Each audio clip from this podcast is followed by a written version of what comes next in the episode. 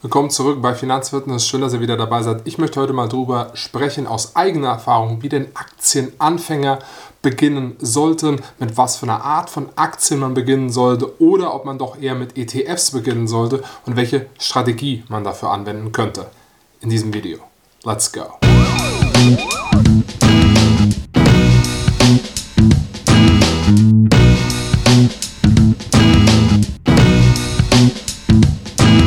Ich habe jetzt mal wieder gesehen, es gibt ja viele Aktien-Coachings, die gemacht werden und ich finde es auch hilfreich, wenn jemand genügend Geld beiseite hat und sagt, ich möchte jetzt jemand haben, der mich trainiert und mir quasi sagt, hey, so ähm, solltest du beginnen und so weiter. Aber ich sehe, dass das meistens direkte Aktien-Coachings sind. Manchmal Wachstumsaktien, manchmal generelle Aktien-Coachings, also wie man anfängt, Aktien auszuwählen und so weiter und so fort. Ich bin da aber ein bisschen anderer Meinung, wenn man als Anfänger reingeht, außer man sagt natürlich, ich möchte nur Aktien können oder ich möchte das unbedingt, dann ist das natürlich völlig in Ordnung. Ich mache ebenfalls gerade die Prüfung, also die Sachkundeprüfung, um eben Honorarberater sein zu dürfen. Und ich möchte euch natürlich auch mitteilen, welche Meinung ich dazu habe, denn ich habe am Anfang begonnen und in Aktien investiert und habe da so einige Fehler gemacht, bin richtig auf die Fresse geflogen, auch zum Teil habe Fonds gekauft, die völliger Quatsch waren, beziehungsweise ETFs, die meiner Meinung nach völliger Quatsch waren, auch Aktien gekauft, habe damit richtig Geld verloren auch.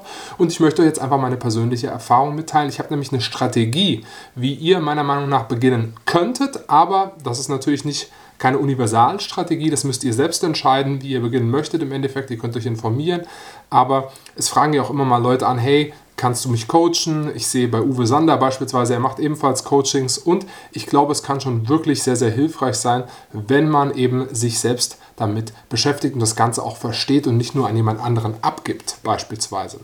Deswegen würde ich Folgendes sagen. Ich finde es super hilfreich, mit ETFs zu beginnen und mit ETFs zu investieren. Sie sind simpel, einfach zu verstehen. Ein ETF ist quasi ein Konstrukt, wo sehr viele Aktien drin sind. Da wird nicht extrem viel rumgemanagt, wenn es ein ETF ist, der auf einem Index basiert, beispielsweise auf dem DAX, dem MSCI World, dem FTSE All World oder etwas ähnlichem.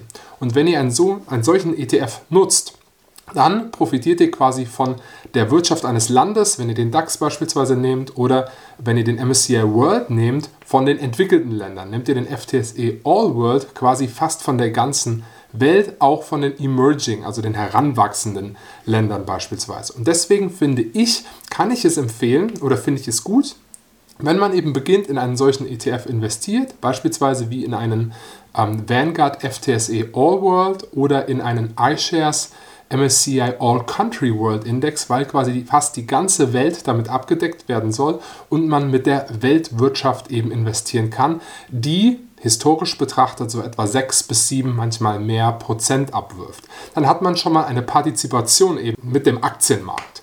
So, wenn man jetzt aber sagt, naja, ich möchte nicht nur Rendite bekommen, weil es gibt ja hier Studien zu, die in etwa sagen, oder Untersuchungen, die in etwa sagen, wenn man mindestens 15, 16 Jahre dabei war, dann hat man hier mit einem Sparplan in der Regel eigentlich fast nichts verloren und ist immer mindestens 0 auf 0 rausgekommen, weil die durchschnittliche Rendite lag auch so bei 6 bis 8 Prozent. Wenn man jetzt aber sagt, ich möchte trotzdem lernen, wie ich in Aktien investiere, also ähm, Unternehmensanteile, beispielsweise Apple, Coca-Cola, PepsiCo und so weiter, dann kann ich nur empfehlen, und so hätte ich am Anfang beginnen sollen, ähm, zu in etwa 5 bis 10 Prozent in Aktien zu investieren, direkt von Anfang an, während ich es gemacht habe mit den ETFs. Warum? Weil ich die Wirtschaft besser verstehe, weil ich einzelne Unternehmen besser verstehe und ich kann mich dann da auch einlesen in diese Unternehmen. Ich kann hier Fehler machen, weil es noch nicht so viel Kapital ist. Wenn ich beispielsweise mit 10.000 oder 20.000 Euro anfange zu investieren, monatlich reingehe und ich sage beispielsweise 10%, also das heißt 1.000 Euro bei 10.000 Euro Investment oder 2.000 Euro bei 20.000 Euro Investment, investiere ich in ein einzelnes Unternehmen. Ich analysiere dieses Unternehmen, schaue, ist es momentan günstig bewertet oder ist es fair bewertet. Ich kann mir dann schon mal Bewertungskennzahlen anschauen. Dabei können Bücher helfen, wie beispielsweise die besten Dividendenaktien, was ich hier habe von ähm, Arne Sand, Max Schott oder auch, was ich sehr, sehr gut und sehr, sehr hilfreich finde, ist ähm, der Aktien- und Börsenführerschein von Beate Sander. Wenn man es ein bisschen komplexer möchte, kann man sich auch den Intelligent Investor anschauen.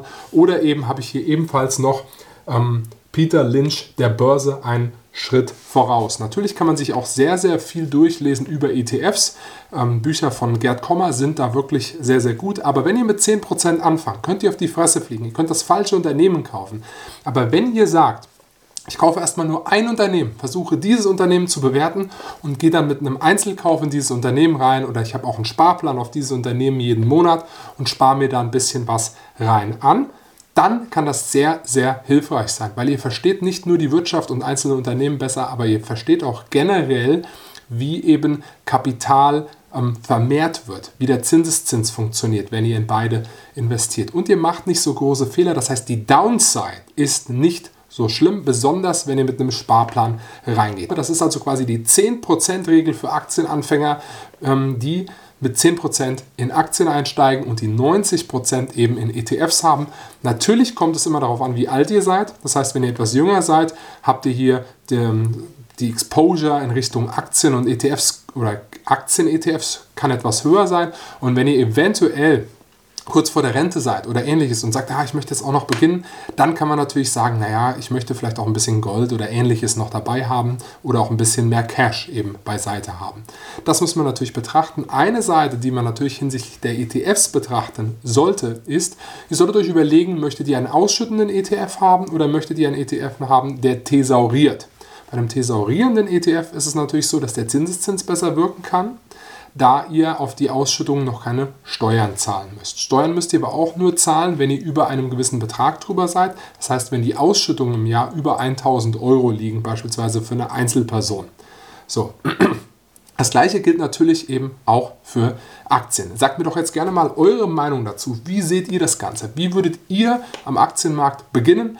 Ich glaube, wenn man mit größeren Beträgen einsteigt und beispielsweise eine Person ist, die nicht so viel Zeit hat und sagt, naja, ich bin hier selbstständig, ich habe super viel zu tun, ich muss äh, mein Unternehmen führen, muss mich um Mitarbeiter kümmern, ich habe nicht so viel Zeit, aber ich möchte auch nicht einfach sehr viel Geld bezahlen ähm, jeden Monat für jemanden, sondern ich könnte einmal hier ein bisschen was hinlegen für ein Coaching beispielsweise, um mir das anzueignen, das wirklich zu verstehen. Das dauert ein paar Wochen und dann weiß ich aber auch, was ich mache. Da kann ich einfach nur empfehlen und sagen, ich finde es am besten, wenn man in so einer Situation mit ETFs startet, ETFs hat, wo man langfristig von profitieren kann, wo man sich kaum darum kümmern muss. Ich glaube sogar, ich habe ja mit Andrew Hallam, dem Millionärslehrer, schon mal drüber gesprochen, der gesagt hat, naja, du brauchst vielleicht eine Stunde oder zwei Stunden im Jahr eigentlich, um Rebalancing zu machen. Und dann geht es wirklich nur darum, meiner Meinung nach, ähm, eben das Einkommen zu erhöhen und sparen zu können und nicht zu viel auszugeben. Und dann kann man hier wirklich einiges reißen, vor allem wenn man selbstständig ist und sein Business beispielsweise